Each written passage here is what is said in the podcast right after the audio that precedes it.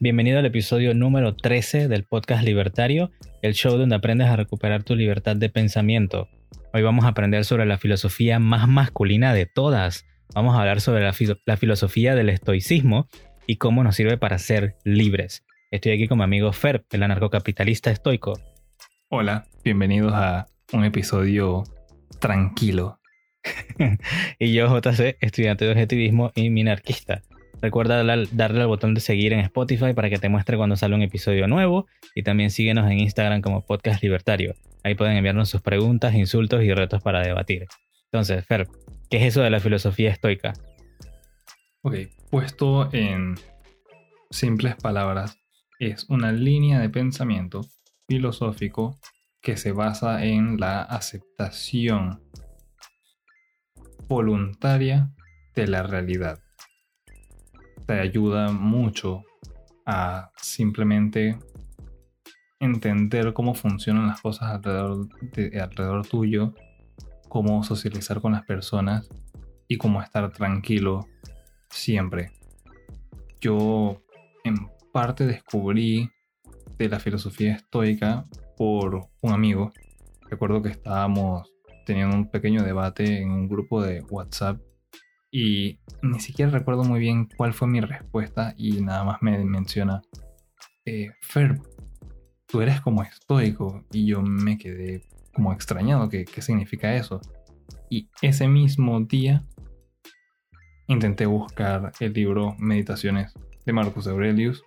Me llamó muchísimo la atención cuando lo empecé a leer, pues cambió por completo mi vida es la filosofía estoica una filosofía práctica que te ayuda a mantener la calma, la cordura y ser un ser responsable, útil en la sociedad y en el mundo. Pero cuéntame, ¿por qué tú sigues esta filosofía? ¿Qué, qué, qué, qué pasó así? ¿Qué fue tan crítico que te hizo seguir estas ideas? Ok, pues como muchos, eh, siendo joven, cuando ya estaba en la secundaria, eh, ¿sabes? Era un poco difícil entender cómo funcionan las cosas, por qué no me puedo llevar bien con todos, cómo funciona la economía, por qué me siento estresado cuando me hablan de esta manera, qué es lo que debería hacer tienes un montón de ideologías económicas y políticas que te dicen que ellos son los correctos, cómo hacer para encontrar calma en un mundo tan caótico. Y ya empezando la universidad fue que tuve esa conversación, empecé a leer, investigar más, aprender y fue así como terminé siendo estoico y a pesar de leer otras filosofías me mantengo siguiendo el estoicismo como la número uno, porque, como mencioné previamente, es extremadamente práctica. Ok, pero cuéntame entonces un ejemplo específico donde tuviste que utilizarla por completo, o sea, tuviste que todo este conocimiento que tenías, que más adelante vamos a explicarlo, eh, ¿cómo lo utilizaste? O sea, estabas en la, cola de un, de un lugar esperando algo, te chocaron el carro, o sea, algo que te haya pasado así. La verdad, ambos casos que acabas de mencionar son situaciones en las que me he encontrado y he utilizado la filosofía estoica para mantenerme tranquilo. Eh, uno decía Séneca que uno sufre más en su mente que en la realidad. Es tanto pensar, ah, el problema que va a ser, tener que lidiar con el seguro y la policía porque me chocaron o me choqué con alguien o porque tengo que hacer una fila, qué tedioso. Simplemente entender que es parte de la realidad, no está bajo tu control. Simplemente aceptarlo y al final del día, ¿vas o no vas a resolver el problema? Sí, va a tomar tiempo, pero no puedes hacer que el tiempo pase más rápido. Entonces tu mejor curso de acción es simplemente la aceptación. O sea, que tú me estás tratando de decir que a través de esta guía, o sea, de esta, de esta filosofía, o esta guía de, de, cómo vivir, yo tengo que aceptar la realidad y tengo que tomar una cierta actitud ante los problemas. Correcto. eh, mi cita favorita que creo que resume esta forma de pensar sería de Marcos Aurelius. Lo recomiendo muchísimo. Hay muchos otros escritores, eh, filósofos estoicos, pero eh, este ha sido el que más me ha impactado. Cabe destacar que fue el último de los cinco grandes buenos emperadores romanos que mantuvo la conocida como Pax Romana, o sea, tiempos de paz, prosperidad, tranquilidad. Eh, su línea dice que uno tiene que tener juicio objetivo ahora en este preciso momento, acción no egoísta ahora en este preciso momento, aceptación voluntaria ahora en este preciso momento de todos los eventos externos. ¿Y qué quiere decir eso en una forma más resumida y tal vez eh, en nuestro idioma actual? Sería que tienes que entender que no todo está bajo tu control y son aquellas cosas que no están bajo tu control las cuales simplemente tienes que aceptar si esperas, sabes, mantenerte tranquilo. ¿Por qué perder la cordura y estresarte por cosas que no puedes cambiar? Todo aquello que no aplique en este sentido, cosas por ejemplo como mi situación económica, cómo me llevo con mis familiares, mis amigos, son cosas que yo puedo trabajar y mejorar. Pero hay situaciones, por ejemplo, hay personas que el simple hecho de saber que tienen su cuerpo está compuesto de pequeñas células que nacen y mueren rápidamente, el hecho de pensar que tienen algo muriendo encima les crea estrés, ansiedad y se enferman. O pensar que el sol siempre se, se está expandiendo y va a llegar un momento, según estudios científicos, en el que va incluso a alcanzar la Tierra y tal vez nos quememos o se apaga el sol y se acabe la vida en la Tierra. Es una posibilidad, pero no está bajo tu control y encima está a tantos años de distancia de nuestra vida actual que por qué preocuparse por ello. Mejor preocuparse en lo que podemos hacer ahora mismo y en nuestro futuro cercano o inmediato. Me parece bastante peculiar y bastante interesante, ¿no? Entonces, eh, ¿qué tú dirías entonces que está bajo el control del individuo y lo que no? O sea, ¿cómo tú diferencias esto? Pues, asimismo como todos los seres humanos somos diferentes, la respuesta a esa pregunta va a variar dependiendo de quién tú seas. Una persona que tiene mucho dinero, que puede empezar empresas puede participar de algo como la filantropía, pues tiene mucho poder. Si asumimos la definición de poder como el, valga la redundancia, el, poder realizar cambio, o mejor aún, la cantidad de tiempo necesario para hacer cambio. Una persona con mucho poder es una persona que requiere menos tiempo que las demás para hacer cambios grandes y significativos. Una persona con poco poder, pues necesita mucho tiempo o incluso ni con todo el tiempo del mundo podría realizar cambios. Tienes que hacer una introspección, encontrar quién tú eres, cuáles son tus fortalezas, tus debilidades, tus capacidades y posibilidades de realizar dichos cambios en el mundo y actuar acorde.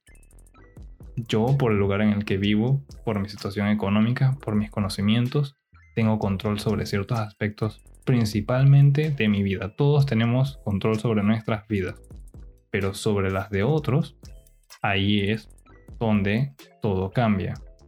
Y aún así también acordarnos de que no tenemos nadie, por más poderoso que sea, tienes un control 100% sobre la vida de otra persona. O sea, que hay cosas en las que ni siquiera vale la pena eh, preocuparse, ¿no? Como cuando alguien, eh, un amigo o un familiar te quiere como traer su problema y te quiere como que tú absorbas ese problema y al final del día también te afecta, ¿no? Que te digan de que no, mira, pasó tal cosa. E incluso a, veces he escuchado gente que le suena como muy duro eso, porque yo he practicado cosas de, lo que has hablado, que te dicen de que, bueno, mira, eh, no sé quién lo despidieron del trabajo y ahora está triste. Yo que, ok, yo no puedo hacer nada por ello. O sea, lo único que si, me pide ayuda, yo lo puedo ayudar. Si necesita algún consejo o algún contacto, yo lo puedo ayudar. Eso está bajo mi control. Pero que él se sienta triste y que se sienta a llorar y sobre leche derramada, yo no puedo hacer nada por ello. ¿No? O sea que yo sí actúo bajo lo que está bajo mi control, pero trato como de, bloquear esas cosas que, no están bajo mi control, que no puedo hacer nada por ello, que no te puedo ayudar, porque si no siento como que me afecta, ¿no? ¿Sería algo así entonces? Totalmente. Eh, o sea, si alguien viene y te presenta su problema personal, como acabas de mencionar JC, lo más que uno como individuo puede hacer es escucharlo, porque hay muchas veces en las que los problemas de los demás se solucionan fácilmente. Ellos ya tienen la solución y simplemente están buscando cómo ventilar, compartir, ¿sabes? Expresarse con alguien de confianza y tal vez uno sea ese alguien de confianza para sus amigos. Y pues simplemente los escuchas y si les puedes dar algún consejo se los das y hasta ahí pero no se vayan a sentir culpables, responsables de la felicidad de otra persona, porque eso no puede funcionar. La felicidad viene de adentro de uno, de la satisfacción con las cosas que uno mismo puede lograr. No puedes esperar que por contarle tus problemas a alguien más, esa otra persona los va a resolver por ti. Yo no puedo cambiar la forma en la que uno se siente. Yo no puedo cambiar si alguien se siente feliz, triste, enojado, ansioso, estresado.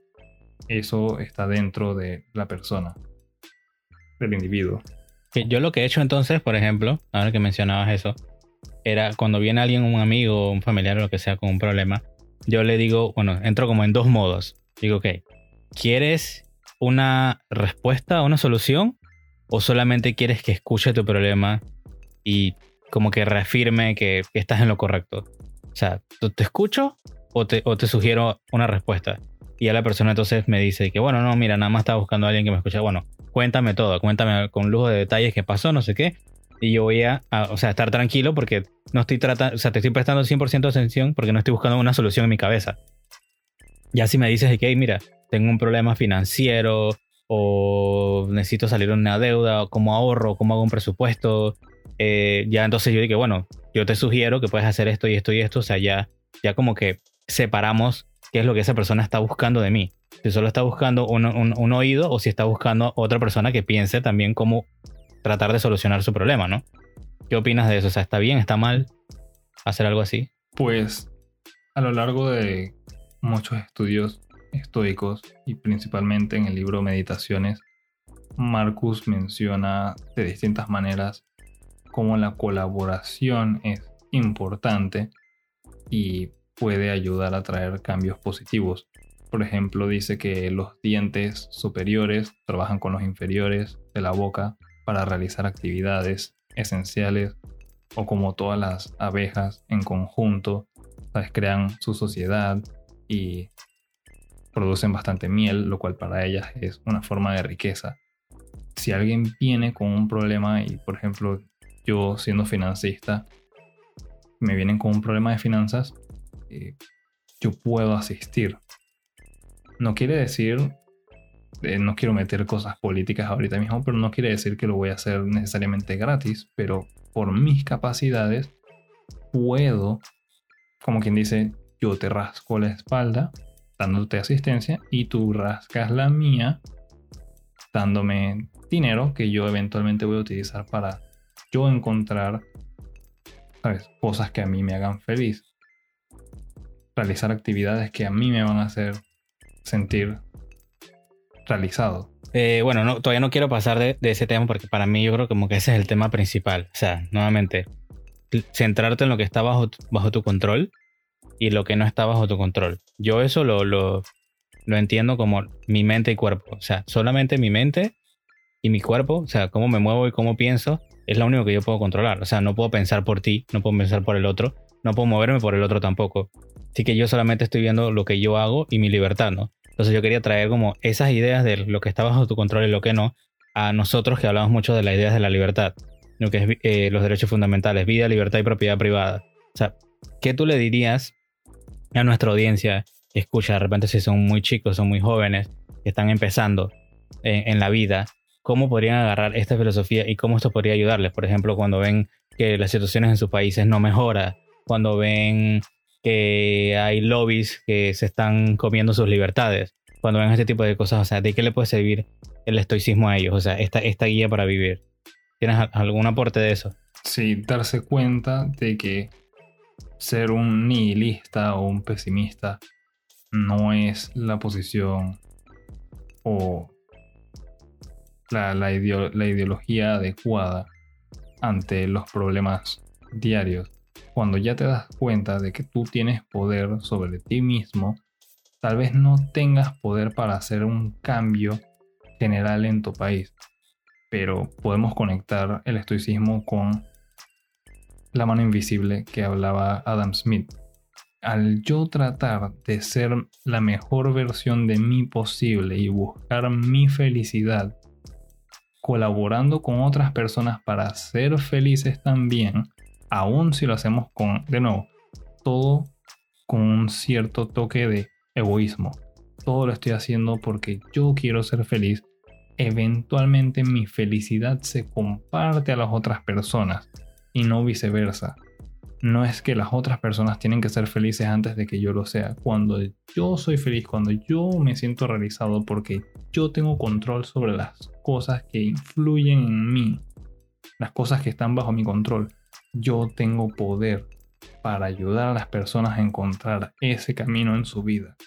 Y eventualmente es como un efecto dominó, ¿sabes? Se va regando hacia todos, todo el mundo cambia y eventualmente el país, si te preocupa la situación de tu país, va a cambiar. Suena como algo místico o algo, dije, este tipo me está diciendo que yo me ponga a creer en fantasmitas y cosas así, pero no es así, no te estoy diciendo que te quedes solamente en pensamiento, lo tienes que pasar a la acción. Y por eso es que menciono que la filosofía estoica es práctica.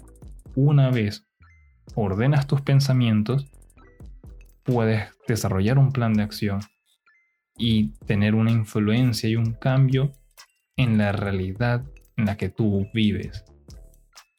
Uh, eso me agrada bastante. O sea, sería como que sentarse a pensar y reflexionar y hacer como un presupuesto mental, diría yo. O sea, de que, o sea, que tú ves de que, bueno, tengo estos cinco problemas. ¿Qué son? Necesito un trabajo nuevo, eh, me está yendo mal con la, con la novia, o eh, no sé, quiero recuperar como mi contacto con mis padres, o no sé, mi padre es, socialista, eh, y, quiero ver como que entablar una, una mejores ideas con él. digamos que tienes estos tres problemas. Entonces tú dices que, bueno, yo no puedo pensar por mi padre, resulta que eres socialista, bueno, al parecer nunca maduró, no me voy a preocupar por eso. Lo único que podría hacer es conversar con él y poco a poco como tratar de entender por qué él está donde está. Pero yo no voy a pensar por él ni me voy a preocupar por todos sus problemas mentales que tiene por ser socialista, sino que yo me mantengo en mi centro, en lo que puedo controlar. Entonces, en lo de la, relación, bueno, también tengo que entender al otro. Hey, ¿por qué ella se siente así? ¿Por qué está mal? Dice que no nos comunicamos y bueno, reflexionar cómo yo puedo cambiar eso, cómo está bajo mi control y si ya no está bajo mi control, bueno, yo no puedo hacer nada por ello y para qué me voy a preocupar, ¿no? O sea, tú lo, tú lo verías así, o sea, como que para volverlo mucho más práctico para, para problemas, eh, digamos, diarios. Sí, digo, podemos seguir con ejemplos, creo que es una buena forma de demostrar lo que estoy tratando de compartir. Digamos que eres una persona que le preocupa muchísimo el medio ambiente en lugar de tratar de hacer la lucha titánica que va a terminar en fracaso eventualmente, porque siempre es así, de ir y protestar en frente de ¿sabes? una oficina del gobierno para obligarlos a ellos a legislar, ¿sabes? Una ley que a su vez obligue al resto de la población a comportarse de cierta forma, pues lo estás haciendo mal. Todo el mundo va a agarrar miedo y se van a poner a pensar por qué rayos debo hacer esto, cuál es la importancia de esto mejor empieza por lo que tú puedes hacer. ¿Te preocupa el medio ambiente? Trata de disminuir la cantidad de basura que produces. Trata de hacer un programa de limpieza en tu comunidad. Invita a personas a participar. Invéntate un negocio de eso y de paso estás haciendo algo bueno para el medio ambiente, para tu comunidad y puedes vivir de ello. Y eventualmente tus acciones las van a ver como algo positivo. Ya deja de ser como una coerción y algo obligado y que da miedo, que muchas personas no van a entender, y pasa a ser enseñanza por medio del buen ejemplo. Uf, eso me parece una idea súper poderosa y súper fascinante. Es más, yo pongo un ejemplo también para agregar eso. Tengo un amigo que me preguntaba de que, no, mira, eh, JC, pero es que yo quiero preservar mi cultura. Yo quiero que la, la, cultura de mi país eh, se pueda preservar. Y yo dije, bueno, ¿qué estás tú haciendo hoy bajo tu control para preservar esa cultura que tanto amas? Y el man que bueno, ¿qué te refieres con eso? Y yo dije, bueno, ¿qué estás haciendo tú? O sea, ¿solo te estás quejando en una esquina o tú estás haciendo trabajo productivo? Hashtag trabajo productivo, de mi nueva frase. Eh, ¿Qué estás haciendo cada día para llevar esa cultura? Porque si ni siquiera yo conozco cuál es tu cultura, entonces porque alguien no está haciendo ese trabajo. Entonces de repente podría ser tú el que llene ese vacío que se necesita para saber cómo preservar tu cultura, ¿no? Entonces podrías ya hacer, como, lo que ya he repetido anteriormente, hace, hace, te montas un canal de YouTube, te montas un podcast como hicimos con esto, te montas una página web, te montas una fanpage de Facebook, o sea, haces algo donde puedas depositar tus ideas y esas ideas llevarlas al resto del mundo, para que la gente también, porque puede ser que te topes con otra gente que también piense como tú, que hay que preservar la cultura, y entonces hagan su propia tribu, hagan su propio grupo, y entonces puedan intercambiarse mejores ideas y, salir a hacer mejores cosas para ver cómo llegan a eso, ¿no? A, ese objetivo de preservar la cultura, lo que vale la pena, los valores, ¿no? Claro, siguiendo con ese tema de cultura, viene algo aquí, entramos ya a algo un poquito más político, pero cómo se esparcen las culturas en el mundo globalizado ahora. No quiero entrar mucho en detalle, pero ¿por qué no es la cultura china la predominante? ¿Por qué no es la cultura general de Latinoamérica la que más se ve en todo el mundo? Fer, ¿cuál es la cultura que más se ve en todo el mundo entonces? Porque no puedo pensar en ninguna. La cultura norteamericana. La de Estados Unidos. Puedes venir a Latinoamérica, puedes ir a Europa, puedes ir a Asia y vas a encontrar personas con Harley Davidson y choppers, cipos, viendo películas americanas y eso lo lograron por coerción, lo lograron por medio del el gobierno diciéndote qué es lo que tienes que hacer, o fue porque dentro de Estados Unidos habían personas que creían en eso, desarrollaron empresas en base a las cosas que a ellos les gusta, ellos mismos desarrollaron su propia cultura. A muchos les gusta decir, ellos no tienen una cultura. Pues la definición simplemente es un conjunto de actividades que se comparten dentro de una comunidad. Así que es algo bien sencillo. Estados Unidos sí tiene una cultura que ellos han desarrollado y el resto del mundo la ha aceptado voluntariamente. Eso es lo que les ha brindado a ellos tanta influencia. Todo el mundo va al McDonald's. O fuiste de chiquito o estás yendo ahora y aunque te niegues, lo más probable es que vayas en el futuro. O, o has ido por alguna otra razón, algún cumpleaños. Has visto películas de ellos. Lo has aceptado por voluntad. Esa es la realidad. Tú tienes control sobre ello. Esas personas impulsaron un cambio porque ellos creían que eso es lo mejor que ellos pueden ofrecer. Ellos querían ver al resto del mundo participar de toda la felicidad que ellos estaban, ¿sabes? Sintiendo allá arriba en el norte. Sí, no, recientemente, para poner otro ejemplo, no solo la cultura americana, la cultura surcoreana estábamos hablando unos amigos con, con, el embajador, bueno, con gente de la embajada, ahí estaba el embajador de Corea, era como un evento cultural, y eh, el, o sea, lo que, el mensaje que llevaba ahora, o sea, la, la, cultura surcoreana, era de que ellos estaban abiertos de, que, de llevar esa cultura a donde sea, su idioma, su música, sus trajes, su música eh, tradicional, o sea, todas estas cosas, en vez de mantenerla como cerradas, como si fueran un secreto estatal, lo que hacían era lo ponían en todos lados, en los medios, o sea, en audio, en la música, en todos lados salía de que vengan a Corea, Corea es lo mejor, esto es lo mejor, esta es nuestra música, esta es nuestra gente. O sea, bastante optimistas, bastante positivos sobre cómo llevar esas ideas de su cultura al mundo y que tenían algo para aportar, pues. O sea, bajo lo que estaba bajo su control nuevamente es lo que, lo que hicieron. O sea, no se sentaron nuevamente en una esquina a chillar de que no podían hacer nada para llevar su cultura al resto del mundo, sino que se sentaron a trabajar. Claro. Otra cita de Marcus deja de argumentar lo que un buen hombre debería hacer y empieza a ser uno. Es, o sea, en lugar de seguir debatiendo cuál es el mejor curso de acción, con lo poco que ya sepas, tú puedes empezar. No tienes que ser un profesional de las finanzas para empezar a adentrarte en el mundo de las finanzas. No tienes que ser un profesional de la medicina para empezar a practicar. Puedes empezar con algo pequeño. Puedes empezar con primeros auxilios y después en enfermería y eventualmente terminas siendo un profesional y terminas realizando grandes cambios, obteniendo más poder sobre las cosas que te rodean. Uno empieza de menor a mayor.